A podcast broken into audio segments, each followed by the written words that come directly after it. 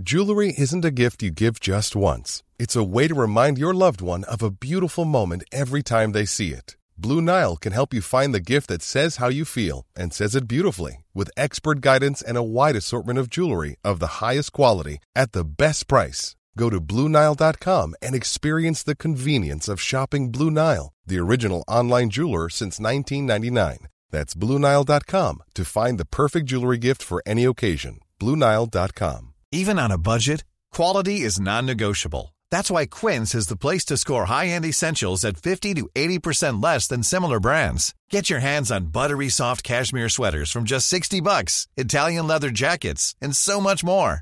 And the best part about Quince, they exclusively partner with factories committed to safe, ethical, and responsible manufacturing. Elevate your style without the elevated price tag with Quince. Go to quince.com slash upgrade for free shipping and 365-day returns. Code Source fait une courte pause, mais pour rester avec vous pendant les fêtes, on vous propose d'écouter ou de réécouter cinq épisodes choisis par l'équipe. Aujourd'hui, la phase B du DJ David Guetta, publiée la première fois en février 2021. Bonjour, c'est Jules Lavie pour Code Source, le podcast d'actualité du Parisien.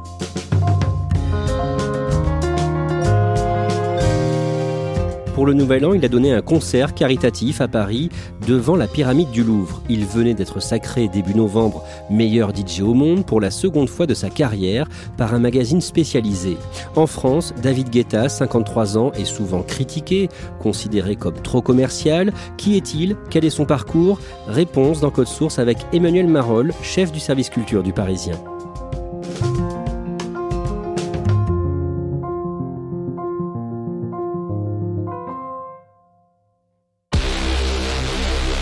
Surtout, merci beaucoup au musée du Louvre. C'est un énorme moment pour moi. Un moment très spécial d'être dans ce lieu magique. En fait, il propose ce soir-là, pour le, réveillon du Nouvel An, euh, un concert euh, spécial devant la pyramide du Louvre avec des jeux de lumière autour de lui euh, assez hypnotiques et très très spectaculaires, avec aussi parfois des projections de certaines œuvres euh, du Louvre. Tout ça pour la bonne cause, parce qu'il le fait au profit de l'UNICEF, des Restos du Cœur et du Louvre, comme il l'avait fait quelques mois auparavant aux États-Unis. Il avait fait deux concerts spéciaux comme ça, deux DJ sets comme on dit, particuliers à New York et à Miami pour lever des fonds. À l'époque, ça avait fait 50 millions de vues aux, États-Unis et euh, ça avait permis de lever quelque chose comme 1 million de dollars. Et là, alors on n'a pas complètement la somme récoltée euh, en France, mais on sait qu'il y a 16 millions de personnes qui ont suivi ce live au Louvre.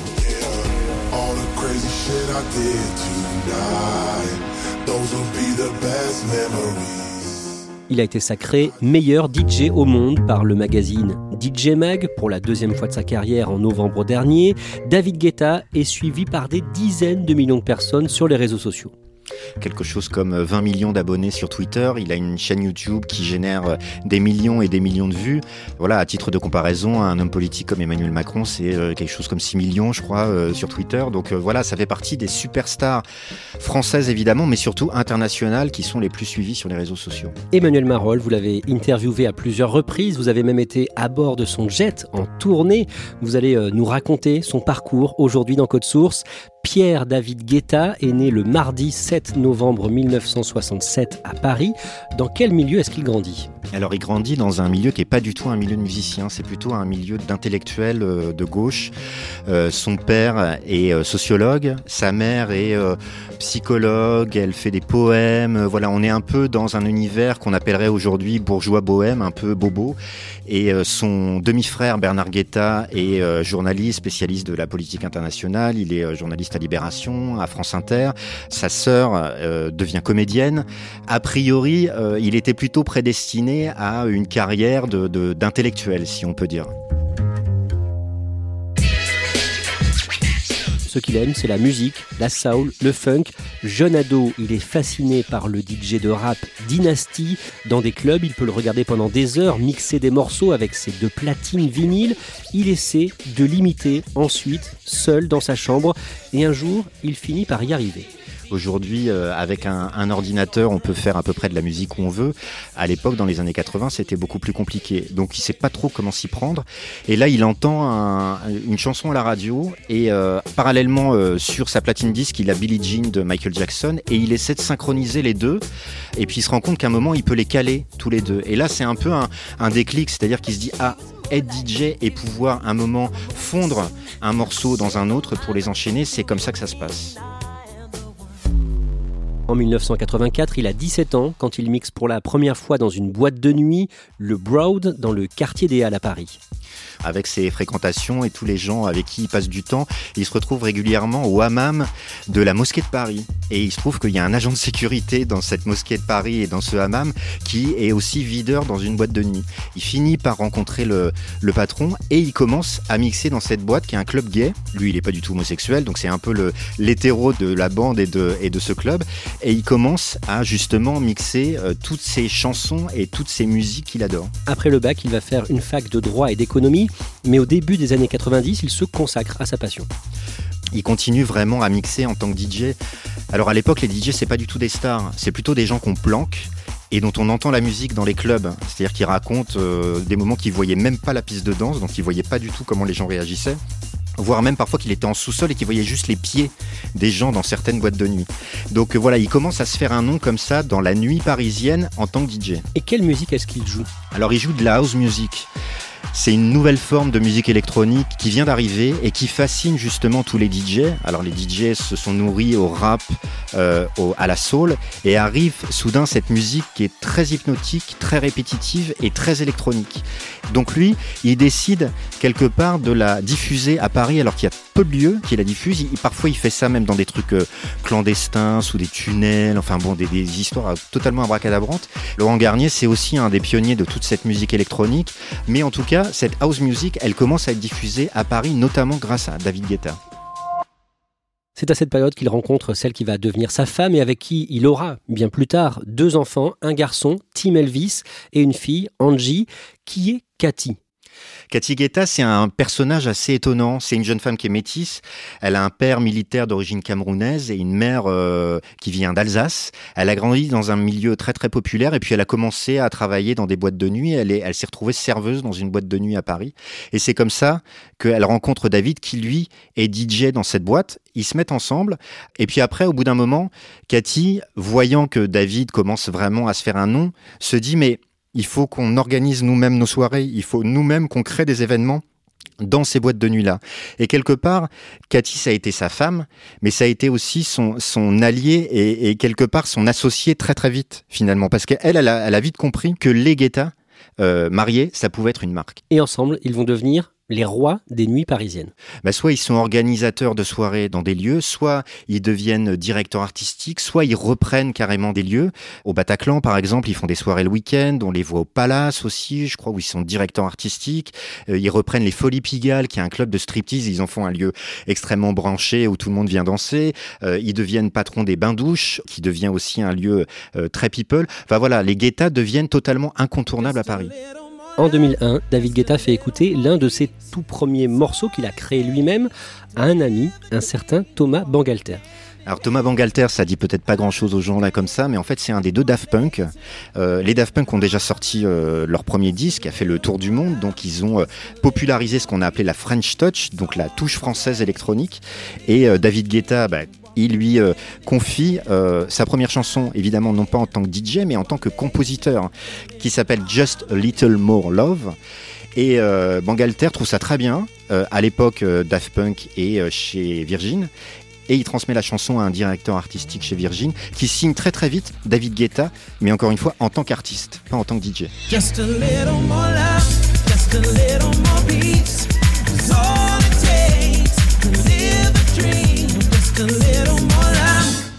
En 2002, David Guetta vend les parts qu'il avait dans des boîtes de nuit. Il dit qu'il en avait marre de s'occuper des toilettes bouchées, par exemple. Oui, c'est ça. C'est que en gros, quand on est patron de, de boîte de nuit euh, et DJ en même temps, alors c'est sympa d'être DJ. En tout cas, c'est ça qui l'éclate. Mais après, il y a tout l'administratif derrière. Et même si il le partage avec euh, Cathy, bah, il faut euh, rendre des comptes au commissariat quand il y a du tapage nocturne euh, sur le trottoir, régler des bagarres éventuellement, et puis, comme vous dites, les toilettes bouchées. voilà, des choses très très euh, terre à terre et qui, au bout d'un moment, ne l'intéressent pas. D'autant plus qu'il vient de signer un contrat en tant qu'artiste. La même année, il sort son premier album qui porte le même titre que son premier morceau, Just a Little More Love. 300 000 disques vendus dans le monde avec un premier tube, Love Don't Let Me Go, pour lequel il a travaillé avec un chanteur de gospel, Chris Willis. Oui, alors c'est quelqu'un qui est pas extrêmement connu, mais c'est un peu la patte Guetta. C'est-à-dire que lui, il est euh, producteur, compositeur, et puis après, il va chercher des voix. You got me dancing and crying, rolling and flying. Love, don't let me go. You got me. Là, il avait en- envie d'une voix très soul, alors que la, la- la chanson était très électronique. Et c'est le mariage des deux qui va fonctionner et qui va fonctionner dans le monde entier. C'est un premier succès euh, instantané. Il crée aussi les soirées Fuck Me I'm Famous avec son épouse à Ibiza. Alors, Fuck Me I'm Famous, ça devient une marque comme les Guetta étaient devenus une marque auparavant. Et ça, c'est le, tout le génie, entre guillemets, euh, de Cathy qui va euh, créer des concepts. Il y a le côté euh, glamour, paillettes, euh, la soirée où il faut être. euh, et en plus, il popularise ça dans un club énorme qui s'appelle le Pacha à Ibiza. C'est des soirées euh, extrêmement, extrêmement spectaculaires. Et au fil du temps, ça va devenir incontournable là-bas. Il y a même des gens qui vont à Ibiza pour les soirées Fuck Me I'm Famous. David Guetta fait son entrée dans le classement mondial des meilleurs DJ en 2005. Il va sortir dans les années qui suivent d'autres albums, mais c'est en 2009 que sa carrière change de dimension. Oui, en 2009, c'est là où tout bascule. En fait, il signe euh, une partie de l'album des Black Eyed Peas, groupe euh, américain qui commence à très très bien marcher, euh, qui a déjà signé plusieurs disques, qui a fait des grosses tournées, des gros tubes. Mais euh, Will.i.am, le leader de- des Black Eyed Peas, entend une chanson de David Guetta, Love Is Gone,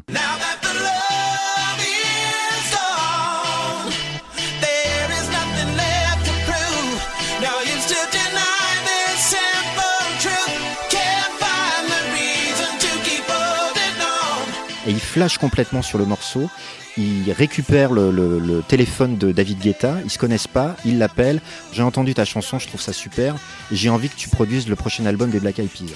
Et parmi les chansons qu'il produit pour les Black Eyed Peas, il y a une chanson qui s'appelle I Got a Feeling, qui est à la fois un truc très simple, qui est construit sur un- une note hypnotique, et en même temps qui devient instantanément un hymne à la fête, aux soirées interminables et festives, et qui va faire le tour de la planète.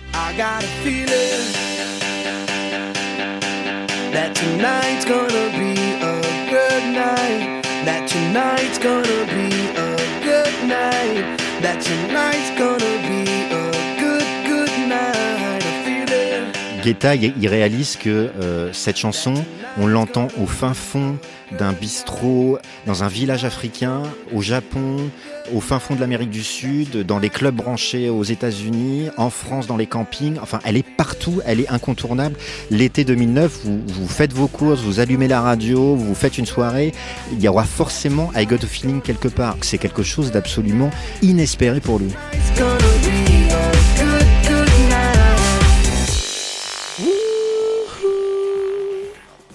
Et à ce moment-là, vous le rencontrez. Pour le Parisien, vous assistez à tout ça. Pendant l'été 2009, il joue partout dans le monde chaque soir. Pour faire ça, il circule en jet privé. Donc c'est un tout petit avion où il y a à peine une dizaine de places. Et je me retrouve embarqué dans, cette aventure-là avec un photographe du Parisien. Et on passe euh, deux jours avec lui et avec Cathy. On va d'abord en Tunisie, à Hammamet, dans un club qui s'appelle le Calypso. Et je me rappelle que ce soir-là, il a senti que c'était un, un public qui aimait euh, la techno vraiment très brute. Quoi. Il a fait un set de DJ beaucoup plus dur et je me rappelle qu'il m'avait dit à un moment, euh, je vais les avoir à l'usure. Donc euh, voilà. Et, et en fait, pendant deux jours, on s'est adapté à sa vie. Quand vous suivez David Guetta pendant deux jours, vous vivez complètement à l'envers. Vous vous couchez à 5 heures du matin, vous vous levez à 14 heures, vous prenez un petit déjeuner à 15 heures, vous posez un peu, euh, vous mangez un morceau et vous repartez dans un avion pour une autre destination. Et euh, lui, il mixe à partir de 1h du matin jusqu'à 5h et ainsi de suite. Et la deuxième étape, c'était donc au Pacha à Ibiza, qui était, euh, alors là, tout l'inverse de, de ce club en Tunisie, c'est-à-dire que c'était gigantesque. Là, on pouvait voir à la fois l'impact de ses chansons, de son nom, et aussi de ces fameuses soirées Fuck Me, I'm Famous. Et, et dans cette vie complètement folle, il continue à produire de la musique euh, tout le temps finalement. Ah mais il n'arrête jamais en fait. Aussi parce que la technologie lui permet, c'est-à-dire que dans le, le jet privé dont je parlais, il a son ordinateur, il a son casque et il continue avec des logiciels qu'il a dans l'ordinateur à produire des sons, à créer des boucles, à faire des, des bouts de chansons, etc. À partir de là, les plus grandes stars veulent travailler avec lui, Britney Spears, Rihanna ou encore Madonna.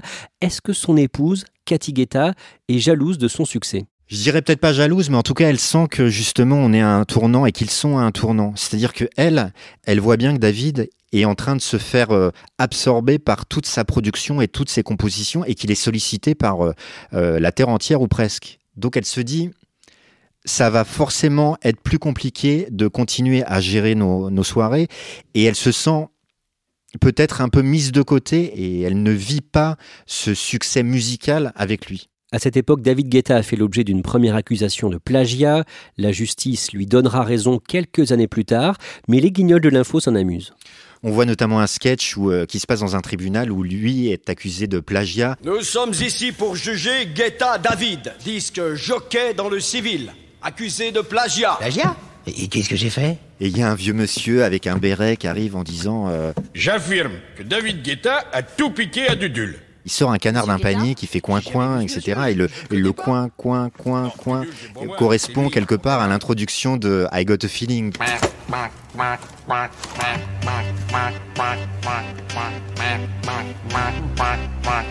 Alors, oui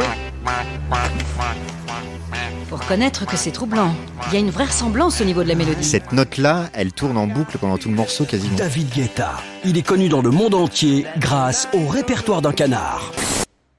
En 2011, il sort un nouvel album, Nothing But the Beat, et l'un des titres va connaître un succès phénoménal. Oui, sur cet album, il y a une chanson qui s'appelle Titanium, qui est chantée par une chanteuse qui s'appelle Sia, qui est pas hyper connue à ce moment-là, et elle est sur le point d'arrêter sa carrière. Elle veut juste composer des chansons pour les autres. Il lui dit euh, ah mais c'est quand même dommage, t'as une super voix, euh, chante, tiens j'ai ce morceau-là.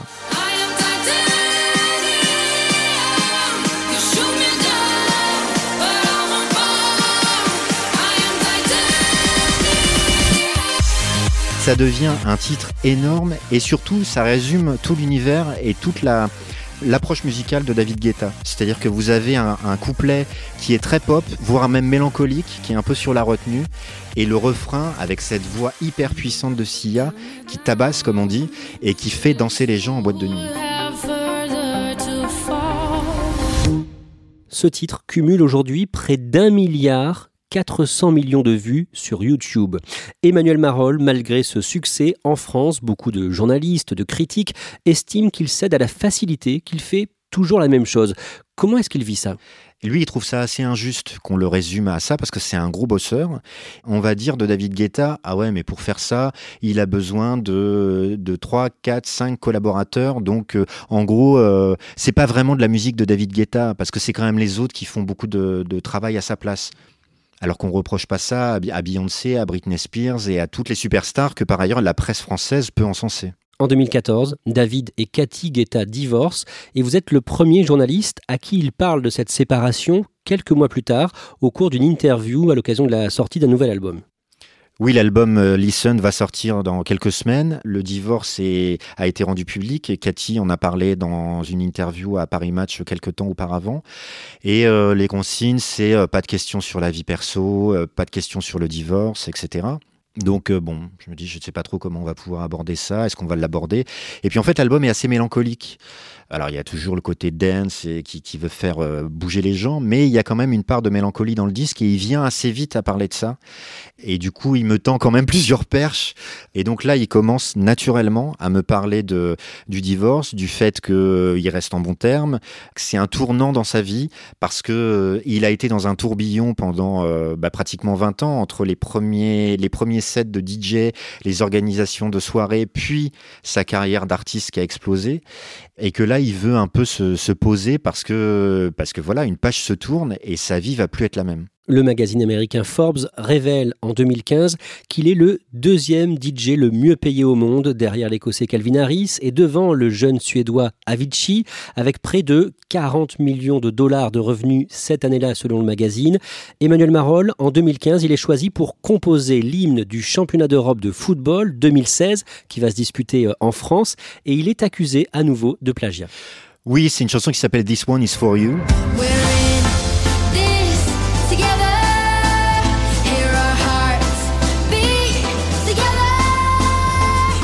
Euh, qui fait avec une jeune chanteuse suédoise qui s'appelle Zara Larsson. Et DJ Snake est lui-même un musicien français et qui a travaillé sur Linon, qui a été une très très grosse chanson, un très gros tube du groupe Major Lazer, l'accuse de plagiat ou en tout cas d'avoir pompé euh, Linon euh, dans la construction du morceau. Cette accusation, vous en parlez avec lui dans une interview publiée dans le Parisien le 9 juin 2016, à la veille de l'ouverture de l'Euro. Qu'est-ce qu'il répond d'amont bah lui, il, renvoie un petit peu DJ Snake euh, dans, ses cordes, quoi. C'est-à-dire qu'il dit, mais ce, style-là, en gros, c'est pas Major Lazer qui l'a inventé, c'est euh, moi avec un autre musicien qui s'appelle Afrojack que j'ai signé à l'époque où euh, il y avait déjà des voix comme ça qui tournaient en boucle, qui étaient un petit peu accélérées. Donc en gros, qu'on vienne pas m'ennuyer avec ça. Emmanuel Marolles, en 2018, le vendredi 20 avril, il perd un ami, le jeune DJ suédois dont on parlait, Avicii. Oui, Avicii, euh, c'est un, une des nouvelles stars de la musique électronique qui, pour le coup, c'était un peu l'antithèse de David Guetta. C'est-à-dire que il était en train de vivre la même chose. Il savait plus du tout où il habitait. euh, il avait plus de lieu fixe. Il passait son temps dans les avions à faire des concerts, etc. Et lui, il le vivait pas très très bien. En fait, il voulait vraiment faire de la musique dans un studio, mais pas enchaîner les concerts dans tous les sens, etc. Avicii a fini par se suicider parce qu'il était vraiment pas bien du tout. Et quelques temps plus tard, moi, je rencontre euh, David Guetta à l'occasion de la sortie d'un album, et il y a une, euh, il y a une vraie émotion en fait. On, on- se retrouve à parler de lui aussi parce que dans l'interview, il me dit qu'il veut se poser, qu'il veut plus se prendre la tête avec le succès ou pas. Euh, Si un, mor- un morceau marche, bah, c'est bien. Si ça marche pas, c'est pas grave. Et je pense que ça l'a fait réfléchir sur euh, la façon dont euh, tout ça peut être euh, éphémère et peut être euh, dangereux quelque part si on le gère pas bien. Avicii, euh, c'était euh, un mec très gentil, très généreux. Je pense que ça nous a tous euh, chamboulés, ça nous a tous fait réfléchir sur notre vie. On se pousse tous en permanence, au-delà de nos limites.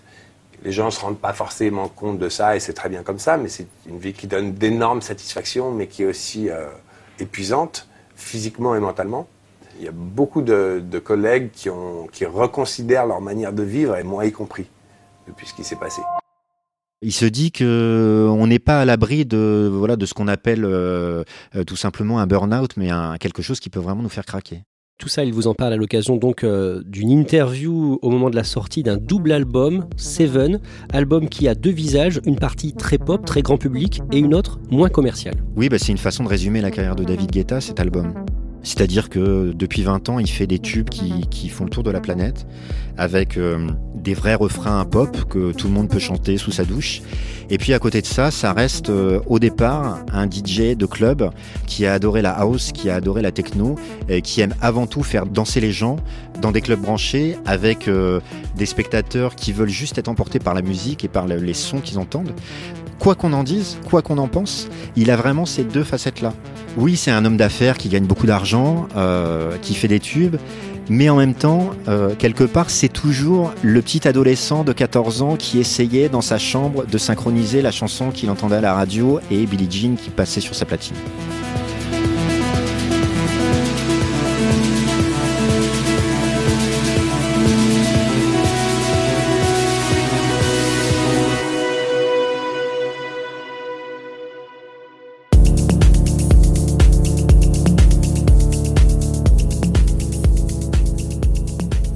Merci Emmanuel Marolles. Cet épisode a été produit par Thibault Lambert et Mona Delahaye. Réalisation Julien Moncouquiole. N'hésitez pas à nous écrire code source at leparisien.fr ou à nous interpeller sur les réseaux sociaux. Code source est le podcast d'actualité du Parisien, disponible chaque soir du lundi au vendredi. Pour ne rater aucun épisode, abonnez-vous sur Apple Podcast ou Google Podcast par exemple. Et puis si vous aimez Code Source, dites-le nous en laissant des petites étoiles ou un commentaire sur votre appli préférée.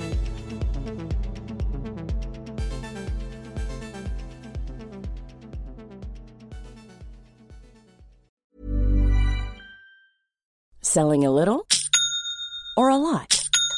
Shopify helps you do your thing however you cha-ching. Shopify is the global commerce platform that helps you sell at every stage of your business. From the launch your online shop stage to the first real life store stage, all the way to the did we just hit a million orders stage. Shopify is there to help you grow. Shopify helps you turn browsers into buyers with the internet's best converting checkout. 36% better on average compared to other leading commerce platforms because businesses that grow grow with Shopify. Get a $1 per month trial period at Shopify.com slash work. shopify.com/work.